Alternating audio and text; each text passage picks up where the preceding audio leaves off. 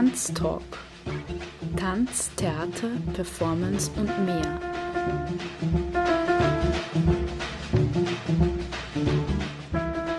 Kunst und Tanzschaffende im Gespräch.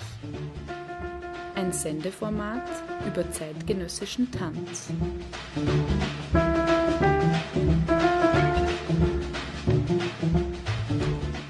Galinde Holdinger im Gespräch mit Tanzschaffenden. Tanztalk. Eine Sendung über zeitgenössischen Tanz im freien Radio B138. Jeden ersten Sonntag im Monat um 19.07 Uhr.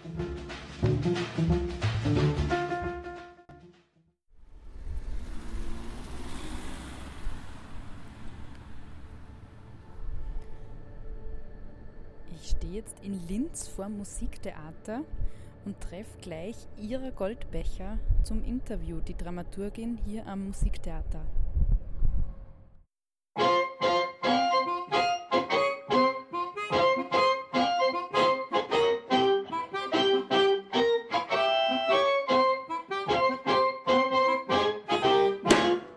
Name Ira Goldbecher. Jahrgang 1984. Geburtsort Bachstadt Köthen in Deutschland. Berufsbezeichnung Ich arbeite gerade als Dramaturgin. Künstler, Künstlerin, der, die dich beschäftigt. Mich beschäftigt gerade die Sängerin, die ich mir auch ausgesucht habe als Musik. Die heißt Princess Nokia und die macht äh, feministische Musik, die mich ganz bestärkt in dem Wesen, auch als Frau feist und stark und selbstbestimmt durchs Leben zu gehen.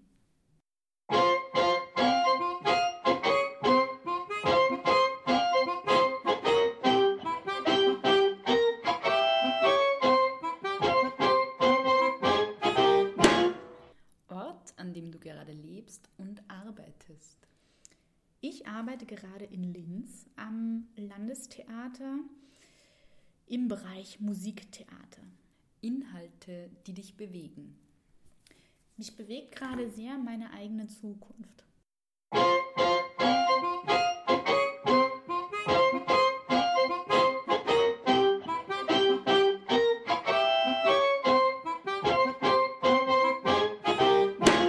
Ein besonderes Bühnenerlebnis.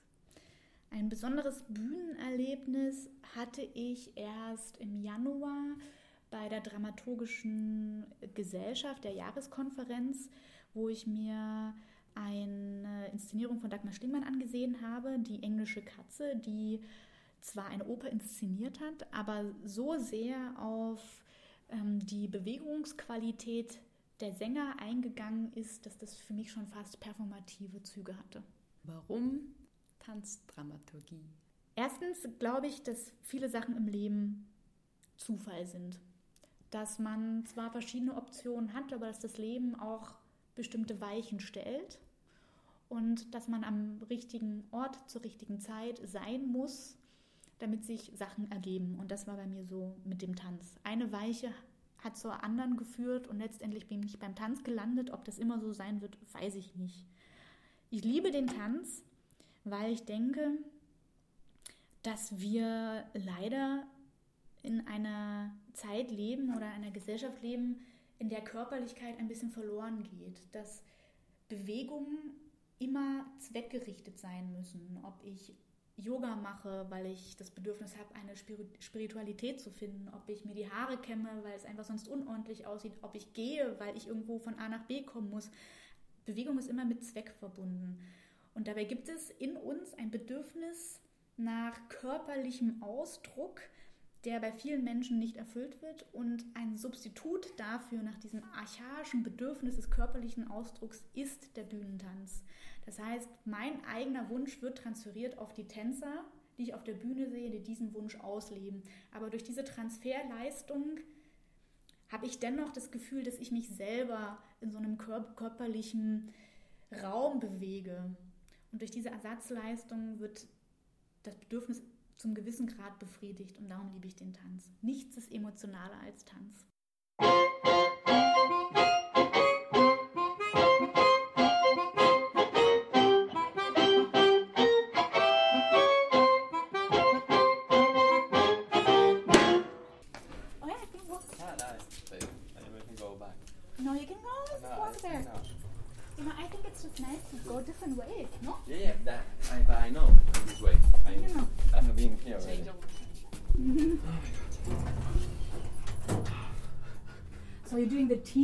trailer. The teaser. The teaser. Because and it's going to be out next week.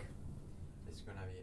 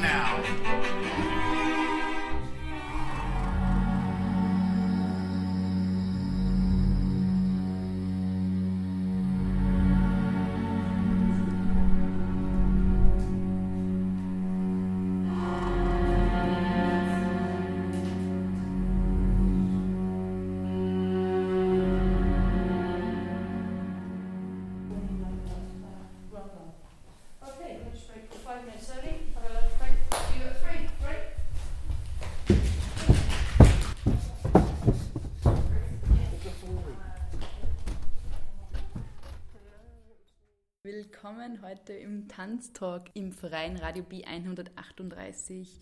Heute zu Gast Ira Goldbecher. Hallo Ira. Hallo, Herr Linde. Du bist Dramaturgin äh, in Linz am Landestheater und zwar Dramaturgin für Musiktheater. Stimmt Genau. das so? Richtig. Vielleicht magst du gleich mal beginnen und sagen, wo du herkommst und vielleicht, äh, ja, was du so ausbildungsmäßig in deinen Anfangszeiten so gemacht hast. Genau, ich komme aus Sachsen-Anhalt. Das ist ungefähr Mitteldeutschland im Osten in der Nähe von Dessau, Magdeburg und Halle. Und ähm, genau, nach dem Abitur habe ich angefangen zu studieren in Leipzig. Ich wollte eigentlich Schauspiel studieren und wie das dann so ist, ganz klischeemäßig, dachte ich mir, hm, die haben mich nicht genommen, dann fange ich erstmal an, Theaterwissenschaften zu machen. Und habe ich dann auch zu Ende gemacht mit einem Auslandsjahr in Leeds in England, weil die sehr einen praktisch ausgerichteteren Studiengang haben als in Deutschland, speziell in Leipzig. Und das hat mir sehr gut getan, habe ich sehr viele Kontakte geknüpft, auch für meine Magisterarbeit, äh, die ich in Afrika, in Malawi geschrieben habe, über Theater for Development, also Theater in der Entwicklungszusammenarbeit. Und nach dem Studium bin ich dann ähm, ein Jahr äh, vagabundenhaft umhergereist, habe zuerst drei Monate beim Goethe-Institut in Seoul gearbeitet, dann drei Monate beim, äh, bei der Botschaft von Kanada in Berlin. Und der Höhepunkt dieses Jahres waren vier Monate Norwegen auf dem Fischmarkt, wo ich dann äh, an Menschen, die vom Kreuzfahrtschiff mit Vollpension kamen, gammeligen Fisch verkauft habe. Genau, und dann bin ich eigentlich durch Zufall nach Zwickau gekommen. Da gab es eine Stelle im Musiktheater. Ich hatte vorher mit Musiktheater eigentlich nichts am Hut. Ich war vielleicht in meinem Leben zweimal in der Oper. Und die hatten aber eine Stelle frei und ich habe das ganz kurzfristig bekommen. Die brauchten dringend jemanden. Und dann war das der Beginn meines Lebenslaufes im Musiktheater. Ich habe da in Zwickau eine Tanzproduktion im Jahr gemacht mit Thorsten Händler. Und diese Tanzproduktion wiederum hat dazu geführt, dass ich mit Mei Hong Lin, die zuvor in Darmstadt am äh, Tanztheater war, nach Linz gekommen bin, als äh, Jochen Ulrich verstorben ist. Vielleicht magst du gleich noch auch was zu deiner Arbeit sagen, die du äh, erzählt hast, also die Abschlussarbeit, die Magisterarbeit hast du Mhm. gesagt. Genau. Äh, die hast du wo nochmal gemacht? Das Land heißt Malawi. Es liegt äh, unter Tansania. Und ich hatte in England einen Professor, den äh, Mufunanji Magalassi, und den mochte ich sehr gerne. Und der hat ein Seminar gehabt, worum, äh, in dem Seminar ging es dann um, ähm, wie man Theater in der Entwicklungsarbeit nehmen kann. Also welche Theaterformen gibt es in dem jeweiligen Land, äh, die man dann als Kommunikationsmittel nutzen kann, um seine eigenen Nachrichten oder seine eigenen Ideen ähm, zu übermitteln, weil es ja immer besser ist, die Kommunikationsmittel, Arten, Formen aufzugreifen, die es in dem Land gibt, um zu kommunizieren. Und dann habe ich äh, den Kontakt gehalten und bin dann, als es um die Magisterarbeit ging, sechs Wochen zu einer NGO gegangen, die hieß äh, The Story Workshop Theater. Und die machen verschiedene Projekte in Krisengebieten in Malawi, die habe ich dann begleitet. Klingt sehr spannend. Und was, was waren deine Ergebnisse dazu oder was, was kannst du da für dich jetzt so? Das hat mir persönlich total viel gebracht, weil Ich meine, ist also man kann Afrika nicht in einen Topf hauen, weil das ist ein riesen Kontinent mit so viel Vielfalt und so vielen Ländern. Aber was ich mitgenommen habe, ist eine Lebensrealität, die uns sehr fremd ist, die wir wahrscheinlich, wenn jetzt jemand noch nie in Afrika war, vor allen Dingen nicht nur in den nordafrikanischen Staaten, nur aus dem Fernsehen kennen oder aus Bildern. Und ich fand es total bereichernd, dahin zu gehen und die, das Leben kennenzulernen, die Menschen kennenzulernen, eine Lebensrealität kennenzulernen, die von unserer ziemlich weit weg ist, aber nichtsdestotrotz schlechter. Also das war nicht, dass ich dachte, Gott, die sind alle arm und die haben alle ein furchtbar beschissenes Leben, sondern ich habe gedacht, das ist so ein persönlicher Wachstum, den ich da mitgenommen habe. Glück hängt echt nicht von materiellem Gut ab. Jeder Mensch kann glücklich sein, egal wie viel Besitz er hat, wie viel Geld er hat. Und das ist so eine ganz bekräftigende Innenansicht aufs Leben und die hat mir ganz toll gut getan. Auch, dass ich Menschen gesehen habe, die ganz doll glücklich waren, obwohl sie nichts hatten. Und dass die Menschen, die eigentlich am wenigsten haben, noch am stärksten bereit sind, das zu teilen. Und das ist so wunderbar, das ist wirklich richtig, richtig doll schön. Und das Frustrierende war eher, dass natürlich in der Entwicklungszusammenarbeit viele Projekte gemacht, gemacht werden, die sich ein bisschen im Sande verlaufen. Und das war, glaube ich, das Frustrierende, dass ich natürlich meine Forschungsergebnisse, soweit das ging, ich meine, das war eine andere Sprache, Malawi die Sprache kann ich einfach nicht sprechen. Da. Deswegen waren meine Möglichkeiten, an den Forschungen teilzunehmen, begrenzt. Aber was ich frustrierend fand, war, dass es Menschen gibt, die ganz viel in diese Projekte stecken. Und ich habe so dann gemerkt, ich weiß nicht, ob die Nachhaltigkeit oder also das Ergebnis so zielführend ist oder ob es nicht doch auf einer ganz anderen Ebene geändert werden muss, nämlich im Großen und Ganzen und politisch und die Unternehmen, die dort äh, investieren, ob man nicht da eher ansetzen muss. Das heißt, du hast äh, auf jeden Fall für dich recht viel mitgenommen. Mhm. Äh, trotzdem äh, hast du ganz viele Ideen eigentlich auch dazu. Aber wie ist es bei dir dann weitergegangen? Also nach dieser Arbeit, du hast eh das vorher schon erzählt, äh, du bist dann nach... Also nach dem Magister bin ich nach Seoul gegangen. Genau, was war da? Vielleicht kannst du da auch gleich ein bisschen erzählen. Ich wollte unbedingt nach Asien. Ich weiß nicht, ich wusste einfach, ich wollte unbedingt nach Asien. Und ich habe mich dann bei verschiedenen Goethe-Instituten beworben, in Japan, ich glaube auch in China. Und in Seoul hat mich dann der damalige Leiter Raimund Würdemann angeschrieben, ob ich nicht in die Bibliothek möchte da, weil es gibt verschiedene Bereiche, wo die Praktikanten nehmen. Und ich habe gesagt, naja, also nicht so gerne, weil ich würde gerne Kulturarbeit machen. Und er meint dann, kommen Sie doch erstmal her und dann schauen wir weiter. Und dann ist es passiert, dass jemand abgesagt hat und ich konnte tatsächlich in die Kulturabteilung gehen. Und das war das beste Praktikum meines Lebens. Was hast du da gemacht? Also wir waren ganz viele Praktikanten erstens. Zweitens war Raimund ein ganz, ganz toller Leiter. Der sollte dann noch eine ganz wichtige Rolle in meinem Leben spielen, weil der so ein Mensch war, der Mentorenfunktionen einnimmt. Und ich war damals, ich glaube, 25 und ich habe nach jemandem gesucht, der mich anleitet in meinem Berufsleben. Und der konnte das einfach ganz prima. Und der hat uns nicht wie Praktikanten behandelt, sondern wir hießen dann auch Projektassistenten. Wir hatten dann unsere eigenen Visitenkarten und der hat Verantwortung übertragen und hat das Potenzial in einem gesehen und dadurch ganz viele Energien und Kräfte und Selbstvertrauen in einem selber freigesetzt. Das habe ich noch nie in meinem ganzen Leben erlebt. Und ich durfte dann ganz crazy Sachen machen. Der hat mir eine Geige gekauft und dann habe ich da äh, Konzerte mit dem Schweizer Botschafter gesungen. Er hat gesungen, ich habe Geige gespielt oder wir haben ein Fußtheaterstück gemacht. Das heißt, die Füße werden zu Puppen und haben dann, ich habe dann ein Stück geschrieben oder ich habe mit der einen ähm, Praktikantin äh, auch musiziert auf der Bühne und wir haben Ausstellungen organisiert. Ich habe sogar einen Artikel über die koreanische Sprache geschrieben, der jetzt bei Wikipedia zitiert wird. Das muss ich mal vorstellen. Also das war total fruchtbringend, total ähm, energiegeladen die Zeit. Ich weiß nicht, wie lange ich das jetzt hätte machen können. Also ich war nur drei Monate da. Ich habe richtig weit außerhalb gewohnt. Ich brauchte eineinhalb Stunden zum Goethe-Institut und eineinhalb Stunden wieder zurück. Das heißt, ich habe da neun Stunden gearbeitet, war drei Stunden in der U-Bahn und den Rest habe ich, glaube ich, geschlafen. Oder ich war aus mit den anderen Leuten, weil das so eine ganz vibrierende Stadt ist, die eigentlich nicht schläft. Und jemand, der sehr aktiv ist wie ich, der kann dann auch nicht schlafen.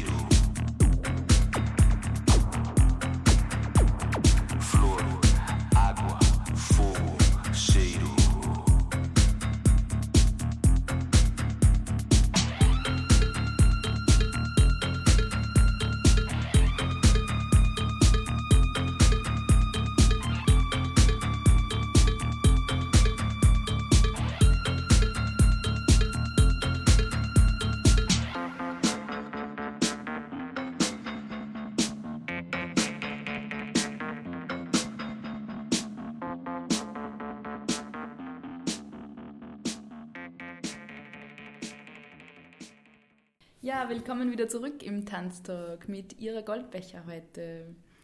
Wir haben schon ein bisschen über dein Leben erzählt und da geht es ja noch ganz interessant weiter. Ähm, nach äh, Seoul bist du wo gelandet? Ja, wie ist es da weitergegangen? Dann war ich diese drei Monate in Berlin und das war dann auch vorbei äh, bei der Botschaft von Kanada und dann wusste ich nicht richtig, was ich machen soll und bin meinem damaligen Freund nach Norwegen gefolgt, weil der war da ähm, zum Erasmus. Und ich bin einfach hingefahren und dachte, okay, ich gebe mir einen Monat Zeit, was zu finden. Und dann bin ich dann von Hotel zu Hotel und habe gesucht nach Beschäftigungsmöglichkeiten und gelandet bin ich dann beim Fischmarkt, weil die, der Fischmarkt in Bergen ist sehr berühmt.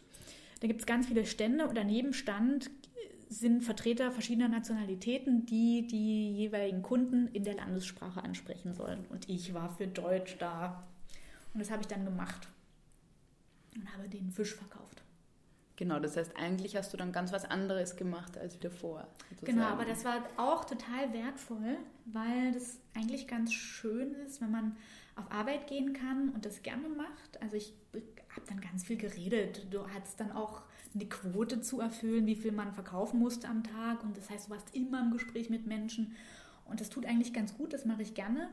Und das Team war so toll, weil da waren dann Spanier und Italiener und Russen und wir waren alle ganz jung und wir waren alle hungrig nach Geld und Erfahrung und haben da da vier Monate miteinander verbracht im Sommer. Und deswegen war das eine sehr wertvolle Erfahrung, auch nach Hause gehen zu können und dann nicht mehr weiterzuarbeiten, auch gedanklich, weil das ist ja so eine Sache, die im Theater nie aufhört. Ich kann jetzt um sechs nach Hause gehen, aber Sachen beschäftigen mich eigentlich 24 Stunden. Und zu sagen, ich gehe nach Hause und jetzt bin ich wirklich ich und jetzt kommt ein anderes Leben, nämlich mein privates, das war da der Fall, aber ist jetzt im Theater, kann man, kann man einfach nicht so sagen, dass es das gibt. Und jetzt muss ich noch fragen, welchen Fisch hast du da verkauft, Ira? Also natürlich Lachs. Es gab Lachs, äh, in verschiedenen Qualitäten. Ähm, Wildlachs und Zuchtlachs und dann haben wir noch Schrimps verkauft und noch so ein bisschen anderen Fisch. Aber das war so das, was am meisten ging, Schrimps und Lachs. Okay, aber zurück von den Fischen dann auch wieder ins Theater. Du hast erwähnt, äh, ein 24-Stunden-Job. Wo ist es vom Fischmarkt dann hingegangen? Dann bin ich wieder zurück nach Deutschland und ähm, hatte mich dann halt auf Regieassistenzen und Dramaturgieassistenzen beworben und war dann eigentlich relativ offen. Und in Zwickau haben sie mich eingeladen vom Musiktheater aus. Und dann bin ich so ganz, ja, so spontan hingefahren und ich war im Gespräch und dann saß ich draußen im Flur und fünf Minuten später kam dann der Operndirektor und hat gesagt, ja, du hast es. Und dann war ich erstmal total schockiert, weil ich dachte, hä? Vor einer Stunde bin ich hier noch äh, wie so ein arbeitsloser Vagabund hergefahren und jetzt habe ich auf einmal einen Job. Krass. Und wie war dann dort dein erster Tag oder wie ist es dann losgegangen nach diesem Schock? Ich glaube, es war richtig. Ich weiß nicht, ich bin nicht so gut mit, mit plötzlichen Entscheidungen. Das bin ich einfach nicht so der Typ für. Also ich, so schreibe ich auch Texte. Ich brauche immer ein bisschen Zeit und dann denke ich, muss das reifen wie so ein Käse, der immer besser wird. Und so ist es auch manchmal mit Entscheidungen und sowas. Das hat mich jetzt auch überrumpelt und ich weiß noch, ich habe meinen Papa angerufen und geweint, habe gesagt, Papa, ich habe einen Job. Er so, warum meinst du da? Oh, jetzt muss ich nach Zwickau ziehen. Und dann ist es alles so ein bisschen eingesunken in meine Seele und dann war es ganz toll. Und habe ich mich echt gefreut, weil das war ein kleines Theater, aber es war ein nettes Ensemble, netter Umgang und war als erste Stelle total prima. Und am Wochenende konnte ich nach Hause fahren, nach Leipzig. Also es war, es war eigentlich ideal, die drei Jahre, die haben mir sehr viel Spaß gemacht. Also was hast du dort gearbeitet? Also welche Stelle war das konkret? Das und was war waren da deine Aufgaben? Mhm. Das war eine Dramaturgieassistenz. Das heißt, das Dramaturgie-Team bestand aus dem Operndirektor, einem Dramaturgen und der Dramaturgieassistenz. Das war ich.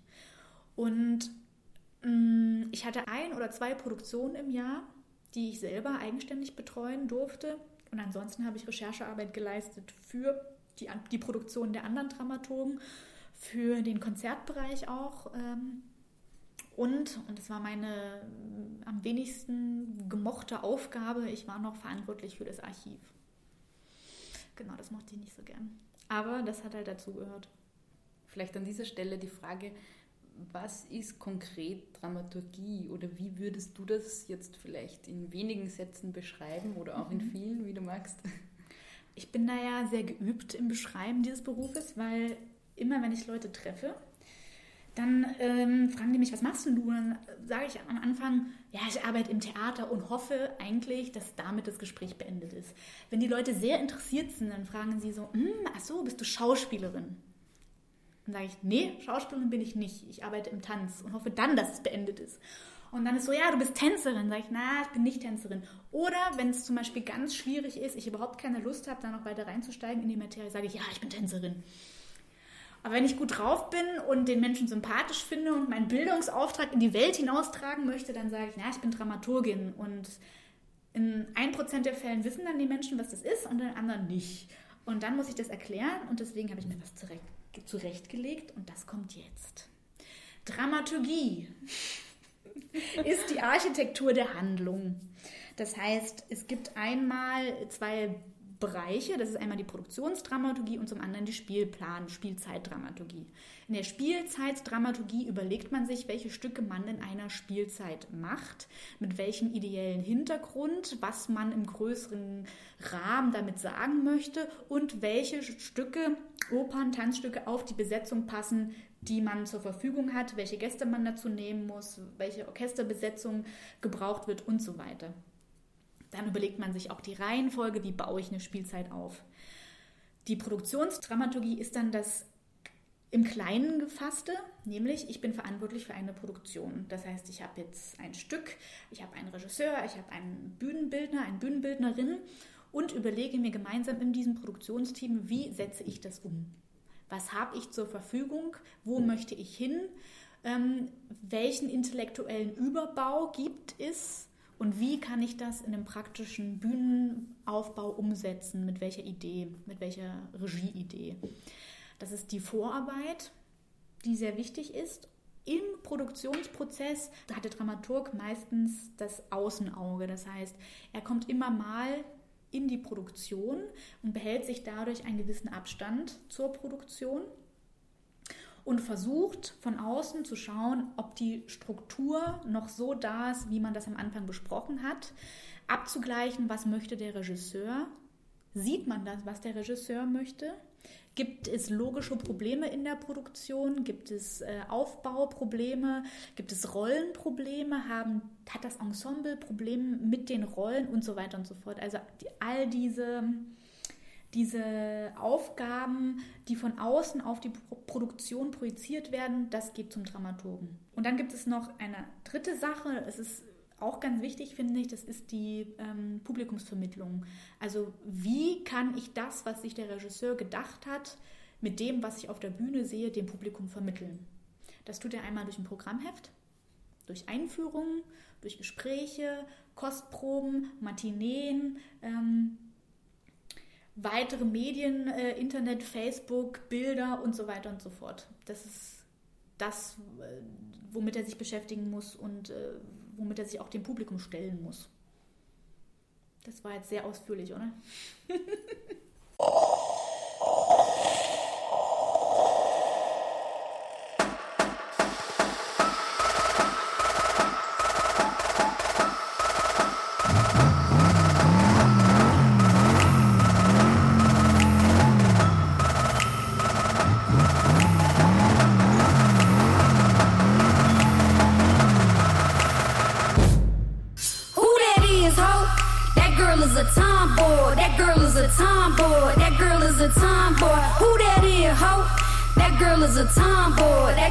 tomboy. That girl is a tomboy. Who that is, ho?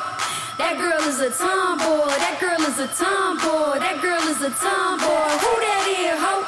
That girl is a tomboy.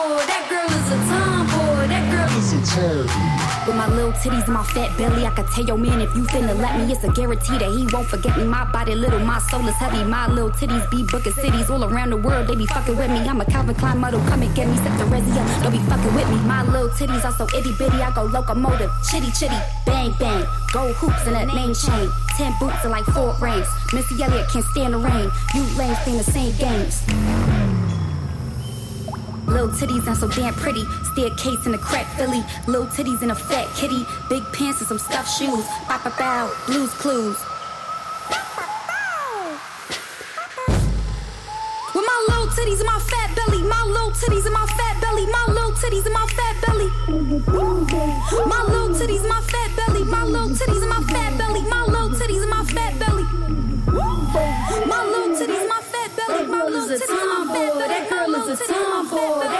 is a tomboy. Who that is, ho? That girl is a tomboy. That girl is a tomboy. That girl is a tomboy.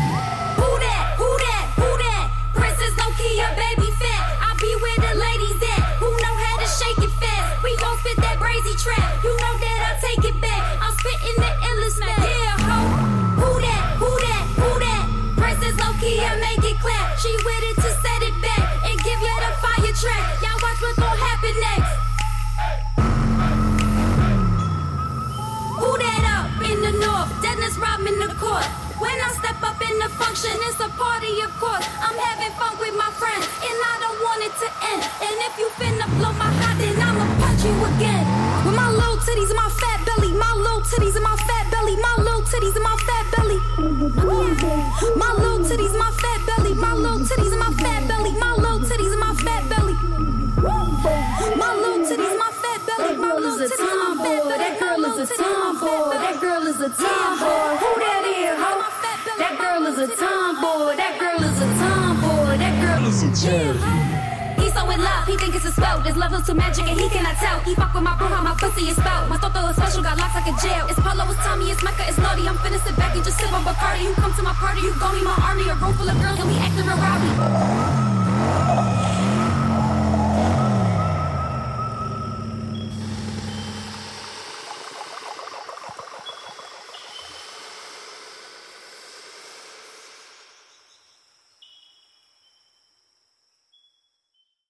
Ja, wir sind im Tanztalk mit ihrer Goldbecher und wir reden über Dramaturgie. Du hast das schon so super erklärt, äh, sehr umfassend, was Dramaturgie ist. Und Ira, du bist ja dann eigentlich in der Tanzdramaturgie gelandet, beziehungsweise hast eben in Zwickau äh, dort deine erste Tanzproduktion äh, gemacht. Ähm, Tanz ist ja das Thema dieser Sendung auch. Vielleicht kannst du zur Tanzdramaturgie noch ein bisschen was sagen.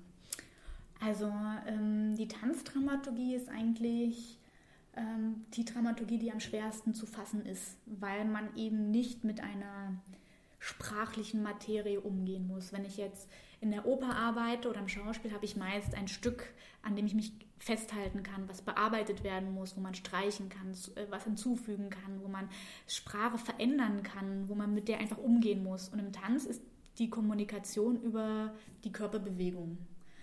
Und das ist ein bisschen schwer fassbar. Jetzt kommt es drauf an. Tanz ist so ein ganz weites Feld. Also es gibt wie auf der Welt ganz viele Sprachen im Tanz. Und mit manchen Sprachen ähm, ist es einfacher zu arbeiten und mit manchen, glaube ich, weniger. Und das kommt jetzt wieder auf die persönliche Vorbildung an.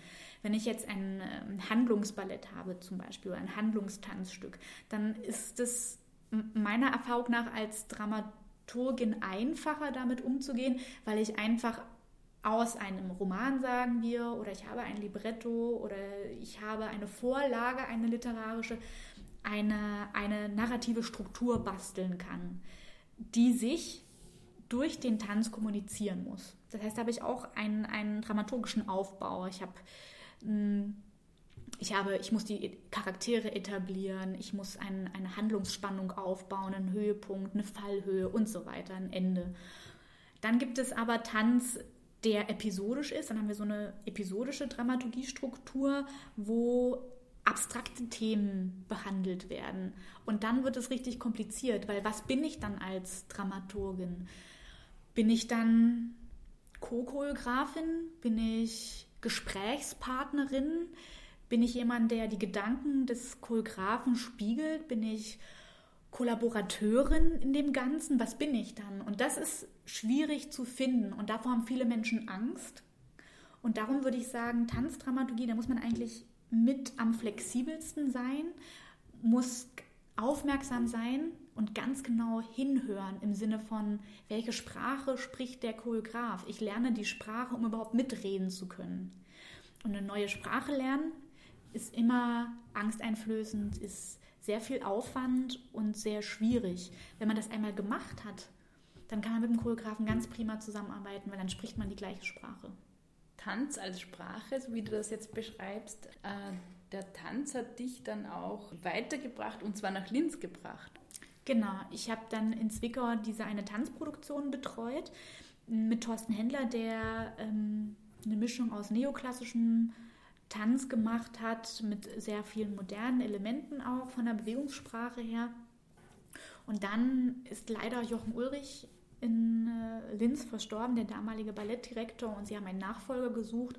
Und Mei Hong Lin war eine enge Freundin von Jochen Ulrich. Sie hatte hier bereits choreografiert und wurde eingeladen, diese Stelle von ihm zu übernehmen.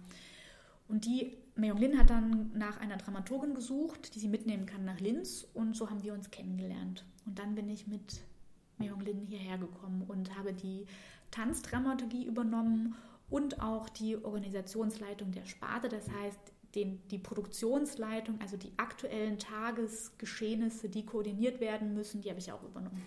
Ja, und vielleicht kannst du jetzt ein bisschen erzählen, wie so dein Alltag ausschaut im Landestheater beziehungsweise konkret im Musiktheater. Also in dieser Spielzeit bin ich nicht nur für Tanz zuständig, sondern habe die Organisationsleitung abgegeben an einen Company Manager, Vyacheslav Tjutjukin, der seit dieser Spielzeit die Produktionsleitung und das Company Management übernimmt und kann mich ganz auf die Dramaturgie konzentrieren, weil das ist, was ich gerne mache.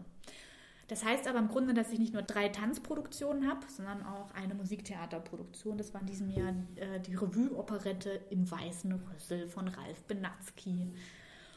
Und mh, mm, man kann nicht sagen, man hat immer den gleichen Ablauf. Das macht das ja auch so spannend, weil jeder Tag ist anders. Es ist anders, ob ich gerade in einer Produktion bin und die betreuen muss ob ich in der Produktion in der Endprobenphase bin und nichts bei mir im Kühlschrank ist, weil ich praktisch hier 24 Stunden am Rotieren bin, oder ob ich gerade eine Produktion vorbereite und ganz viel lesen muss, ähm, in die Bibliothek gehe, Texte schreibe, mich treffe, Gespräche führe mit Choreografin oder mit der Regisseurin oder Bühnenbildnerin und so weiter. Also es ist immer äh, zeitabhängig, wo ich mich gerade in der Spielzeit befinde. Und jetzt gerade wenn ich jetzt den jetzigen Stand nehme, sind wir in der Endprobenphase von meiner letzten Premiere, diese Spielzeit. Das, was bleibt, in der Choreografie von Christina Comtesse, einer Blackbox-Produktion. Und wir haben morgen die erste Hauptprobe. Das heißt, ähm, das ist das erste Mal, dass wir einen Durchlauf machen mit Kostüm und mit Maske und mit der Inspizientin, das heißt derjenigen, die die Lichtcues und die Toncues gibt. Morgen kommt auch der Fotograf, wird Fotos machen. Das heißt, ich bin kurz davor, die Fotos zu arrangieren, Texte zu schreiben für das Programmheft und ähm, in der Probe dann auch noch Kritik zu geben, was mir auffällt, was vielleicht nicht ganz sicher ist, was, was Probleme macht, welche Strukturen noch nicht gefestigt sind, wo man vielleicht nochmal genauer hingucken muss. Also das ist gerade relativ zeitintensiv, aber nächste Woche ist Premiere und dann fällt der ganze Druck ab.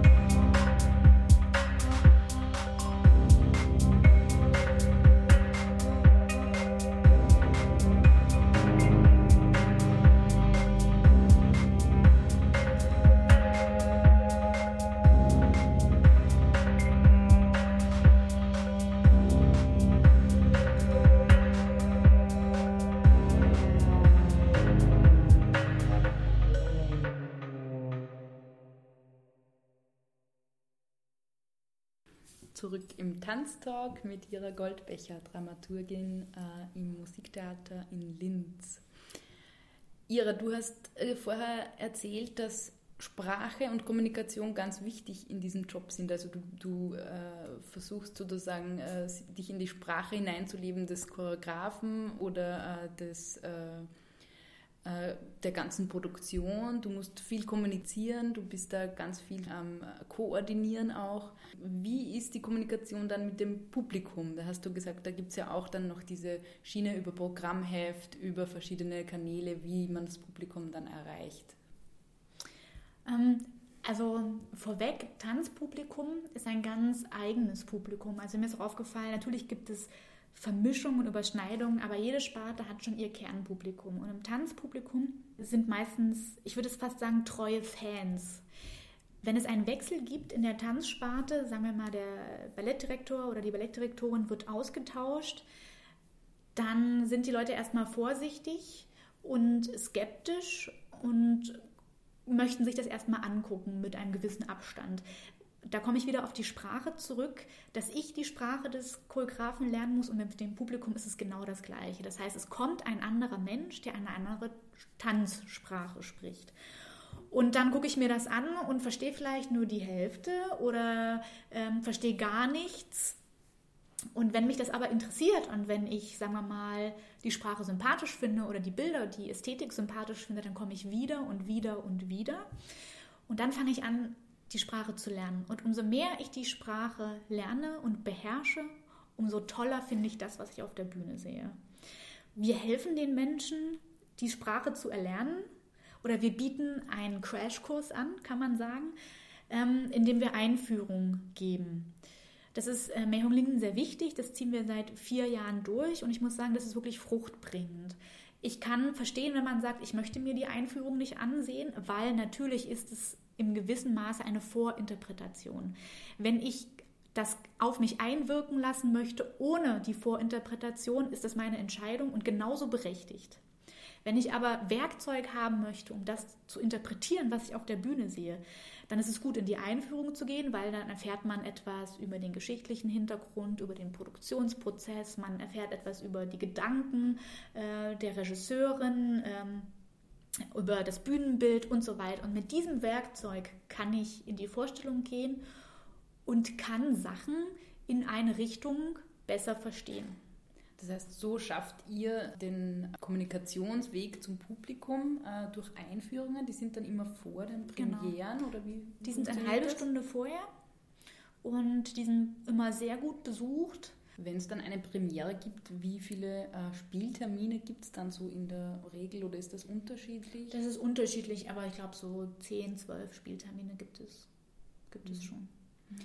Du hast gesagt, in deinem Beruf ist auch oder in deiner Tätigkeit ist auch äh, Recherche ganz wichtig. Vielleicht kannst du da ein bisschen erzählen, was das bedeutet und was du und wo du recherchierst. Ähm, vielleicht nehmen wir ein konkretes Beispiel.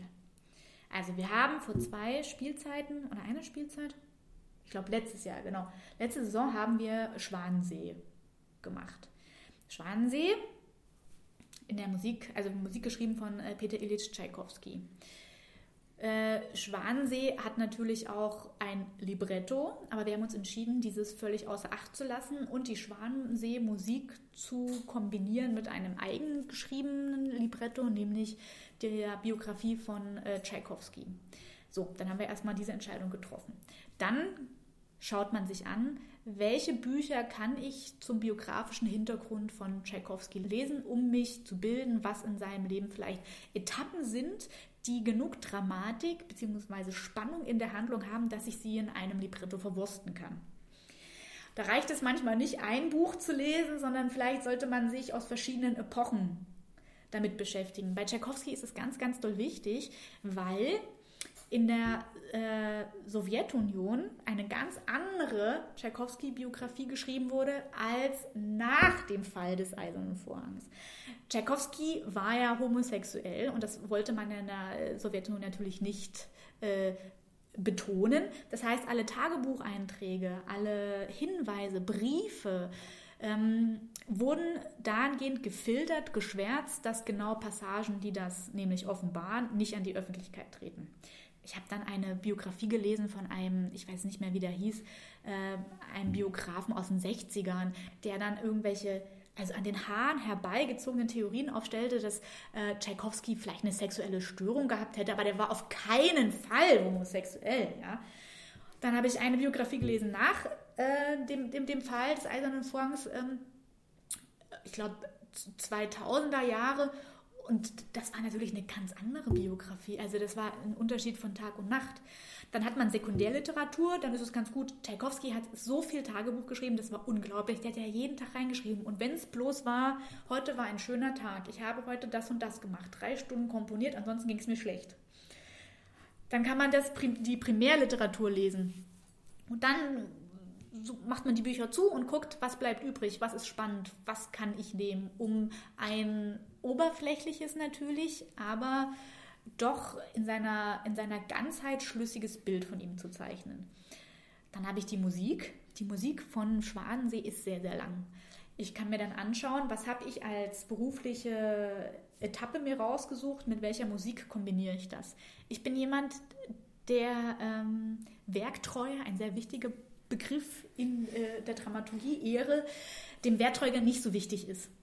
Ich finde, wir leben jetzt und wir haben die Möglichkeit, es so zu machen, dass wir etwas Eigenes schaffen können, auch wenn wir Sachen benutzen, die an sich stehen. Das heißt, wir haben mit dem Dirigenten Ingo Ingensand damals nicht nur Nummern umgestellt in Schwanensee, wir haben auch teilweise ähm, Sachen weggestrichen, Sachen hinzugefügt aus den Anhängen. Wir haben ähm, Endungen passend gemacht, also von der Harmonie und von den Akkorden, damit man die Anschlüsse zu einem neu dahingeschobenen äh, Nummernstück ähm, gut kriegen kann. Und so ist dann das Stück entstanden. Heißt das, man kann machen, was man will? Provokativ gefragt. Ja, man kann ja nicht mit allen Sachen machen, machen, was man will. Wenn es Erben gibt und rechtliche Zwänge, kann man natürlich nicht machen, was man will. Aber im Grunde bin ich der Meinung, man sollte machen können, was man will. Also bei welchen Stücken kann man nicht machen, was man will? Oder, oder kann man das eigentlich dann immer machen? Es ist immer eine Abwägungsfrage. Also der, der Dramaturg steht ja zwischen Regisseur, Autor, also der, der Regisseur auf der einen Seite, dann haben wir den Dramaturgen und dann haben wir den Autoren, wenn es jetzt jemanden gibt. Man muss es immer ein bisschen ausbalancieren. Ich glaube, da gibt es keine generelle Regel, sondern man muss von Fall zu Fall entscheiden, was würde das Stück jetzt so sehr zerstören, dass man sich so weit vom Autor entfernt, dass es eigentlich nicht mehr vertretbar ist, seinen Namen drunter zu schreiben. Oder womit können wir eine Form finden, dass es beiden gerecht wird? Wenn die tot sind, die Autoren, ist das natürlich noch ein bisschen besser. Wenn die lebend sind, hat man noch ein Problem, weil äh, dann haben die noch ein bisschen mehr zu sagen. Aber ich glaube, es ist von Fall zu Fall verschieden, dass man das austarieren muss. Was ist in dem Moment im Vordergrund? Wo nähere ich mich an? Was ist wichtig? Was ist in der Situation wichtig? Was ist in der Stadt wichtig, in der ich lebe? Was für das Publikum wichtig? Für das Haus wichtig? Das sind immer so viele Fragen, die auf einen dann einprasseln und die man ähm, in Betracht ziehen muss, wenn man sich für irgendwas entscheidet. Das heißt, eine Tanzproduktion oder eine Produktion, die du betreust, ist nicht einfach nur ein Stück für sich, das in einem dunklen Theaterraum irgendwo aufgeführt wird, sondern ist auch in einer gewissen Kommunikation mit dem Außen. Kann man das so Immer. verstehen? Immer. Also das ist ja auch das Schöne am Stadttheater. Ja, also wir sind ja ein Stadttheater. Wir machen ja Theater für die Stadt, für die Menschen in der Stadt. Und wir, das, diesen, diesen Vorgang kann man auch nicht umgehen, weil wir gehen ins Theater wenn wir wieder rausgehen, sind wir in der Stadt. Wir gehen beim Bäcker einkaufen, wir gehen beim Supermarkt einkaufen, wir treffen Leute auf der Straße. Idealerweise schauen wir uns in der freien Szene um. Ähm, wir schauen uns im politischen Stadtgeschehen um. Wir leben ja in einem Land und werden davon beeinflusst. Das heißt, wir können uns ja diesen Einfluss auch nicht verwehren. Wir nehmen das ja mit. Das heißt, alles, was wir hier machen, wenn wir in der Stadt wohnen, spiegelt in gewisser Weise auch die Lebensrealität wider, die wir hier haben.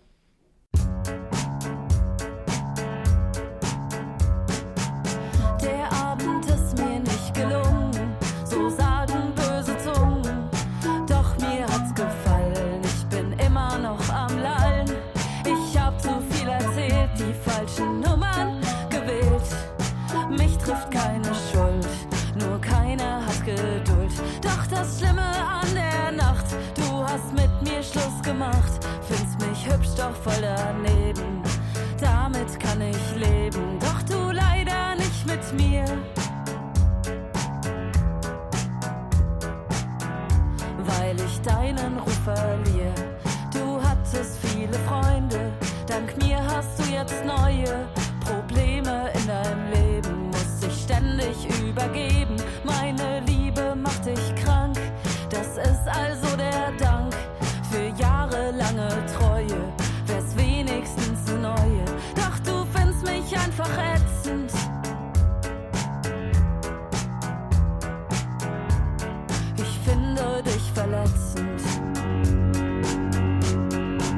No.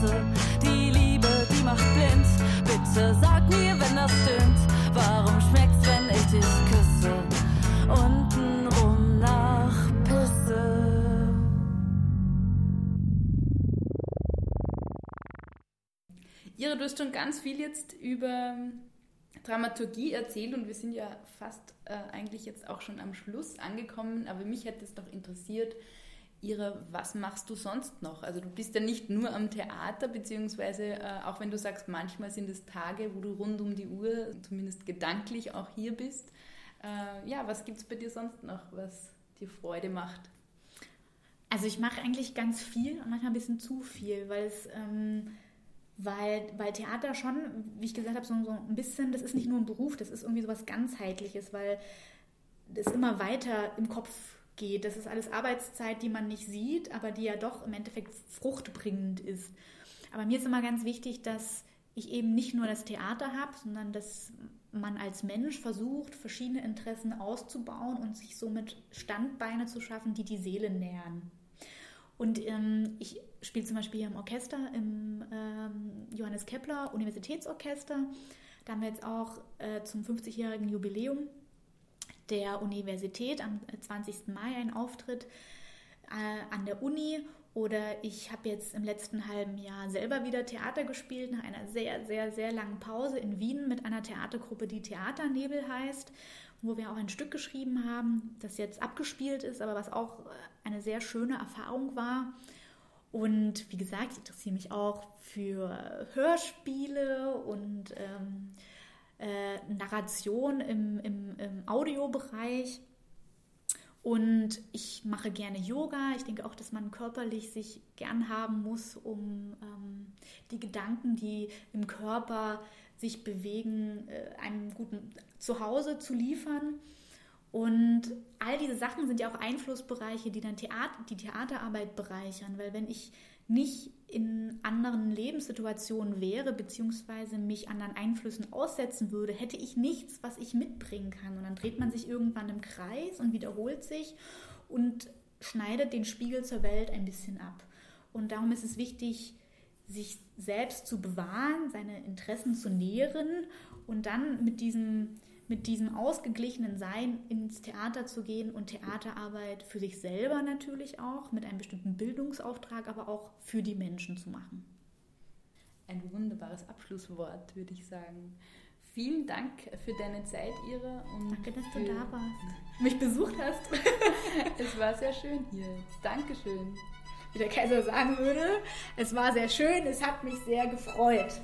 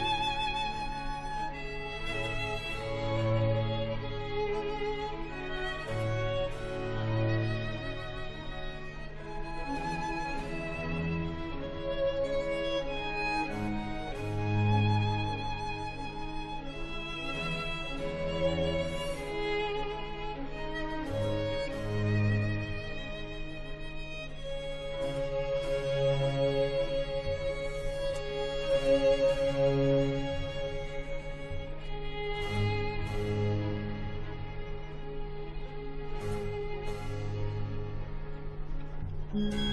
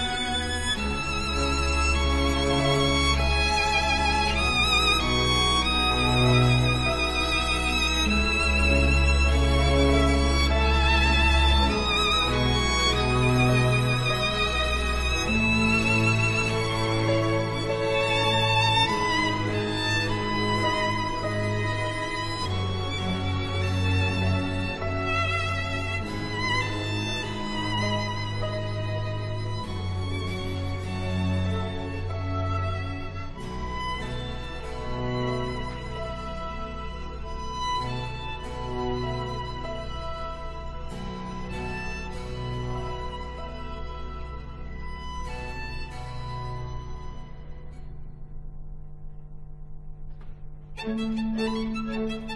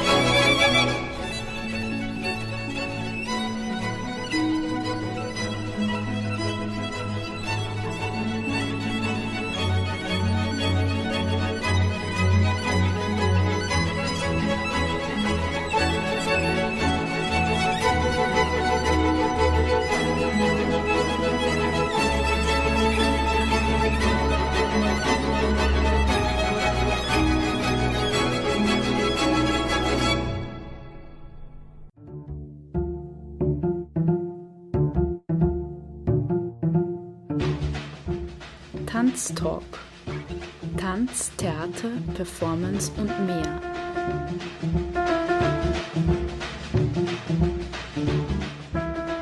Kunst und Tanzschaffende im Gespräch. Ein Sendeformat über zeitgenössischen Tanz.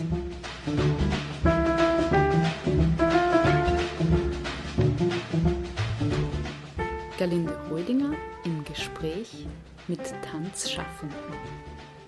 Tanz Talk. Eine Sendung über zeitgenössischen Tanz im freien Radio B138. Jeden ersten Sonntag im Monat um 19.07 Uhr.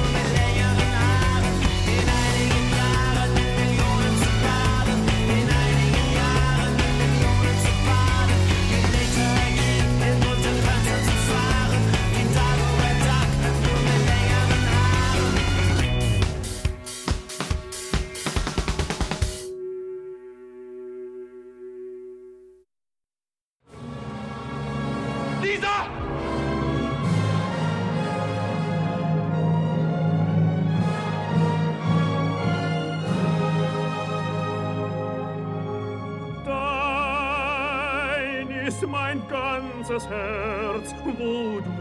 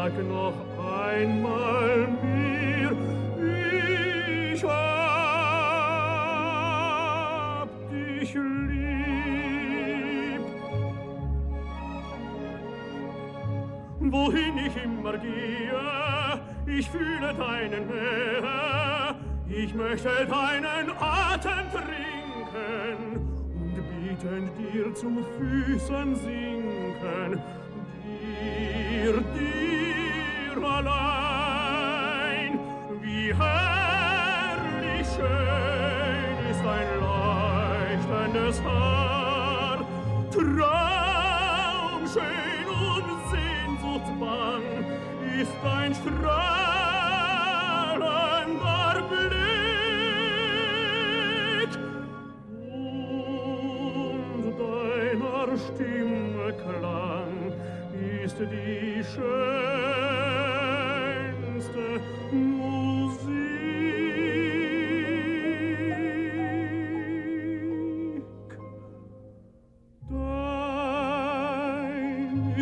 mein ganzes Herz, wo du nicht bist, kann ich nicht sein. So wie die Blume welkt, wenn sie nicht küsst, der Sonnenschein.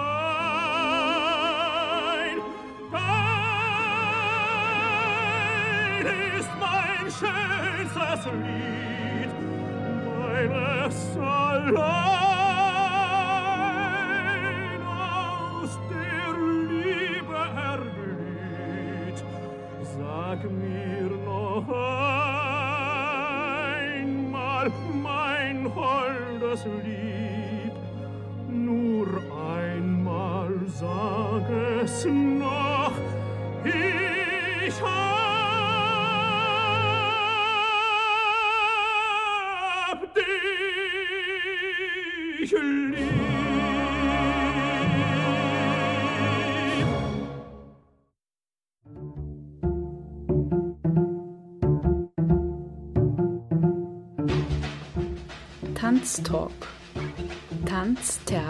Performance und mehr.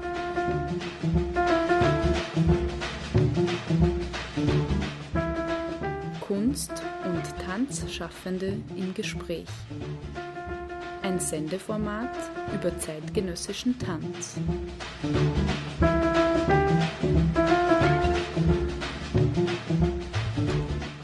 Galinde Rödinger im Gespräch mit Tanzschaffenden. Tanztalk. Eine Sendung über zeitgenössischen Tanz im freien Radio B138. Jeden ersten Sonntag im Monat um 19.07 Uhr.